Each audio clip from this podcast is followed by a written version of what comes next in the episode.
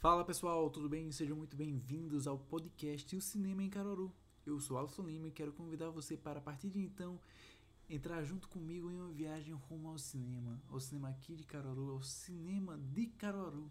Conhecer um pouco mais sobre a história do cinema aqui na nossa cidade, conhecer um pouco mais sobre os rumos que o cinema vai tomar a partir de então, né, pós-pandemia, e começar a compreender um pouco sobre o cinema pois é algo que eu sempre digo quando estou conversando com os meus amigos, a gente precisa parar de ver cinema e começar a pensar cinema.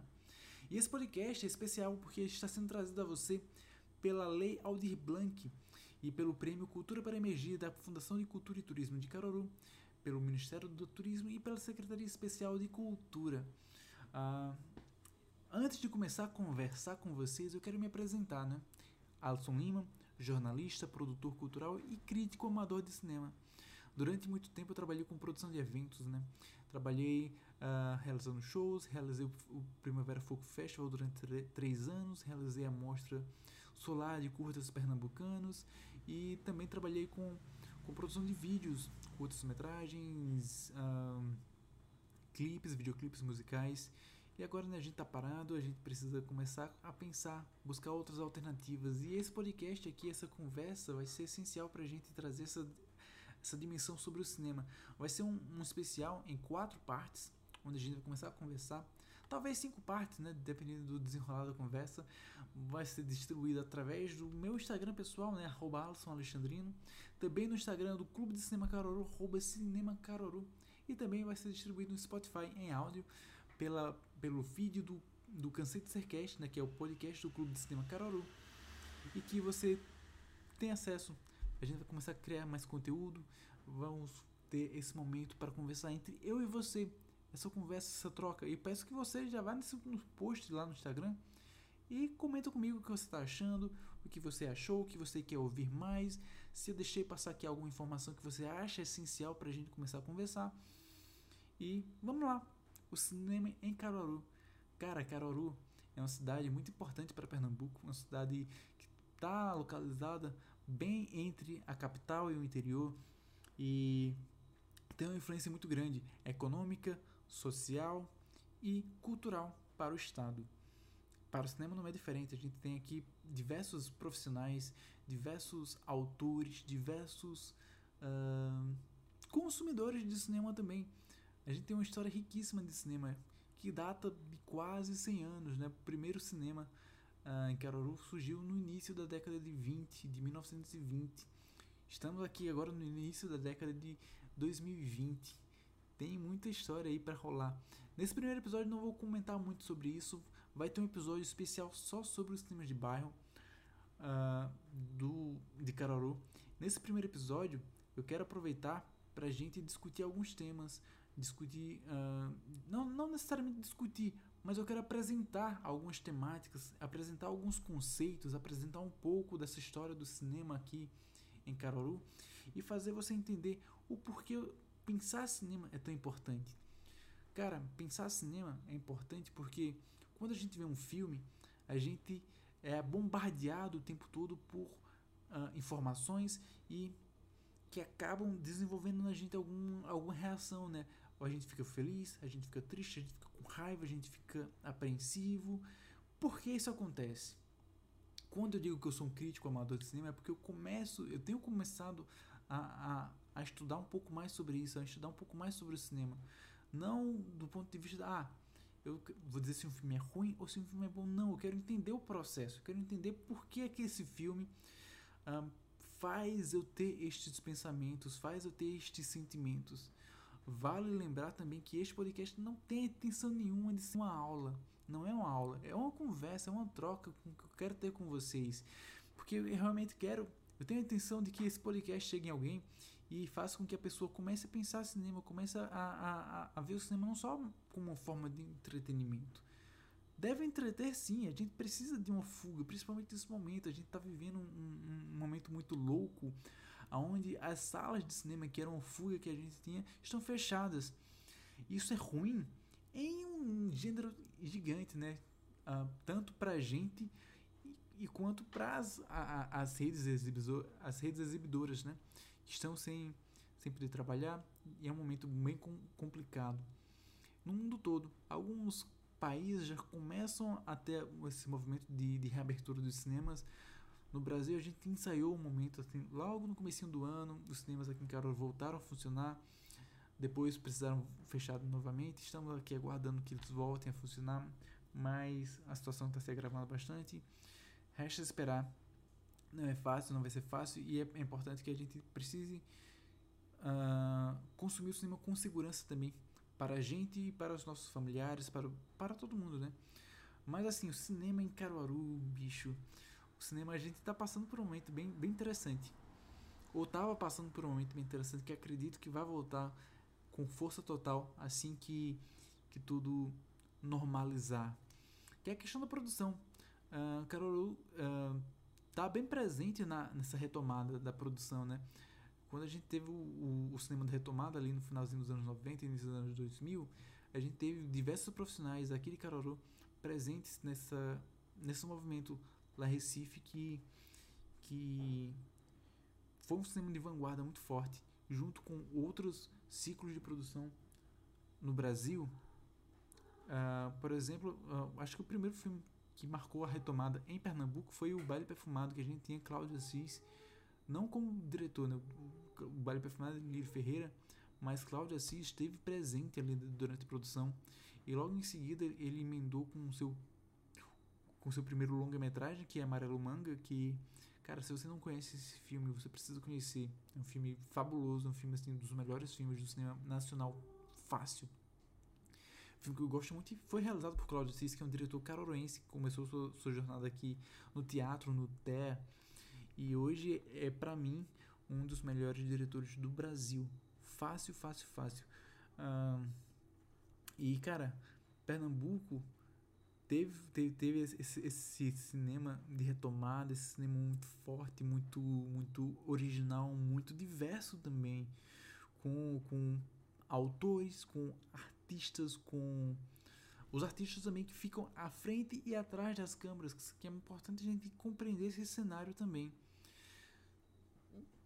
Tem uma questão que eu, que eu, que eu lembro que alguns anos atrás, quando eu estava na faculdade ainda, eu fiz um curso, um curso não, participei de um, de um congresso de, de jornalismo esportivo e durante o, a conversa ali,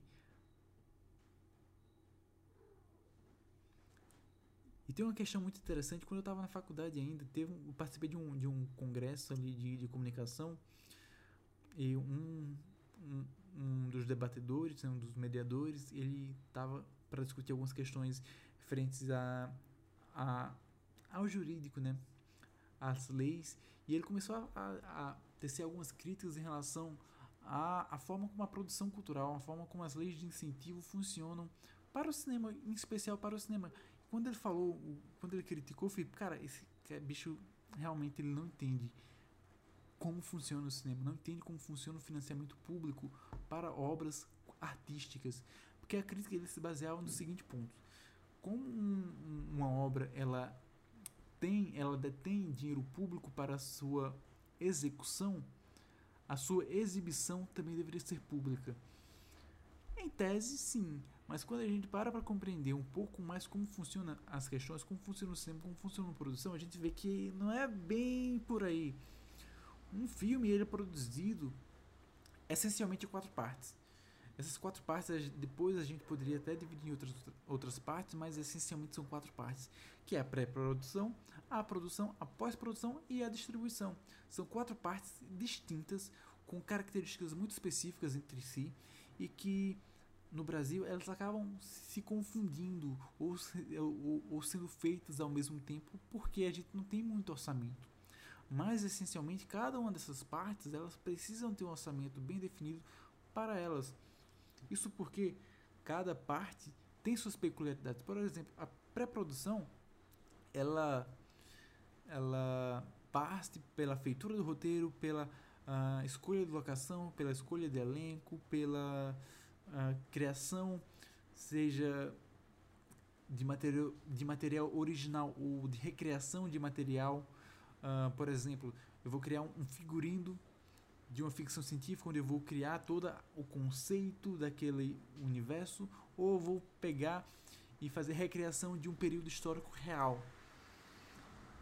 Tudo isso está dentro da pré-produção. Para quando iniciar a produção, tudo está pronto, tudo está está funcionando, elenco contratado, câmeras, equipamento, tudo pronto para rodar, para ser gravado. E depois, na pós-produção, pegar todo esse material, editar, mexer com a cor, mexer com o som, uh, jogar a trilha sonora, jogar a edição, efeitos e tudo mais que demanda da, da, da, da pós-produção para a finalização de um roteiro, da, para a finalização de um longa-metragem, ou um curta-metragem, ou um média-metragem, ou uma série também, né?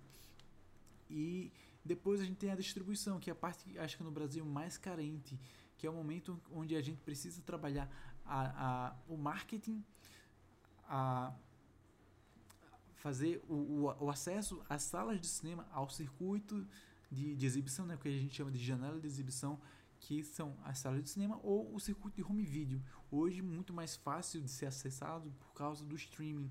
Mas ainda assim há diversos gastos aí porque você tem que que gastar com marketing, levar elenco para determinado canto, inscrever um, um filme em um festival, inscrever um filme em outros ambientes. E quando a gente fala de, desses financiamentos públicos, cada etapa dessa, cada uma dessas quatro etapas demanda um orçamento uh, específico. Então, de repente, você consegue um, um financiamento público exclusivo para pré-produção, exclusivo para criar um roteiro, exclusivo para finalizar um filme, exclusivo para rodar um filme.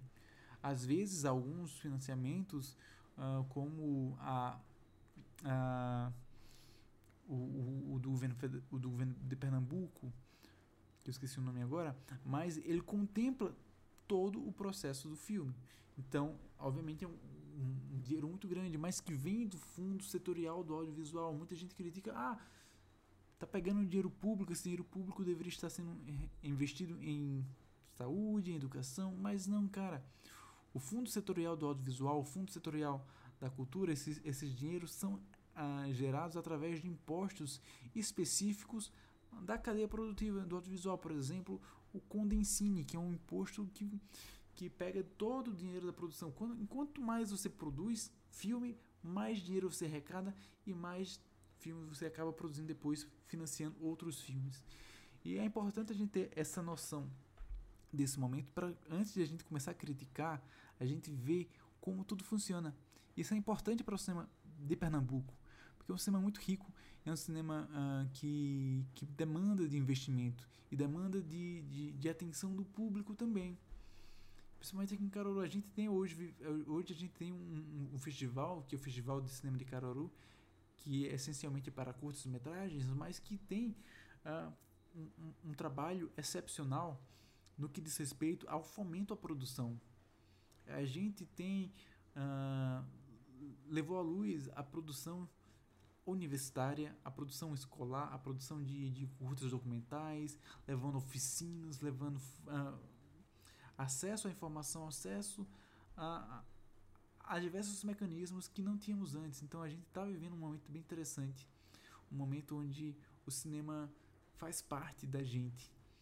E tudo isso serão temas que a gente vai começar a discutir nos próximos episódios. Esse primeiro episódio aqui é realmente apenas para a gente uh, trazer luz à discussão de que a gente precisa começar a pensar cinema. Eu já levantei aqui algumas ideias do que a gente pode discutir nos próximos episódios, do que a gente vai de fato discutir nos próximos episódios. Eu conto com você, conto com seu apoio, conto com, seu, com a sua curtida, conto com seu, o seu comentário. Eu tô me sentindo aqui bem blogueirinho, né? Mas calma lá, vamos com calma. Esse foi o primeiro episódio do, do podcast O Cinema em Caruru. E eu queria quero agradecer a você que ouviu até aqui e, e a você que vai comentar. Comenta comigo. Vamos conversar né? Vai ser um momento bem interessante. E quero agradecer também a Lei Aldir Blanc, né? O, e o prêmio Cultura para Emergir da Fundação do Cultura e Turismo de Caruaru, do Ministério do Turismo e da Secretaria Especial de Cultura que está possibilitando essa conversa. E eu espero que a conversa não pare por aqui. Vamos continuar conversando, vamos continuar trazendo luz ao cinema e principalmente ao cinema produzido em Caruaru. A gente se vê semana que vem. Tchau, tchau.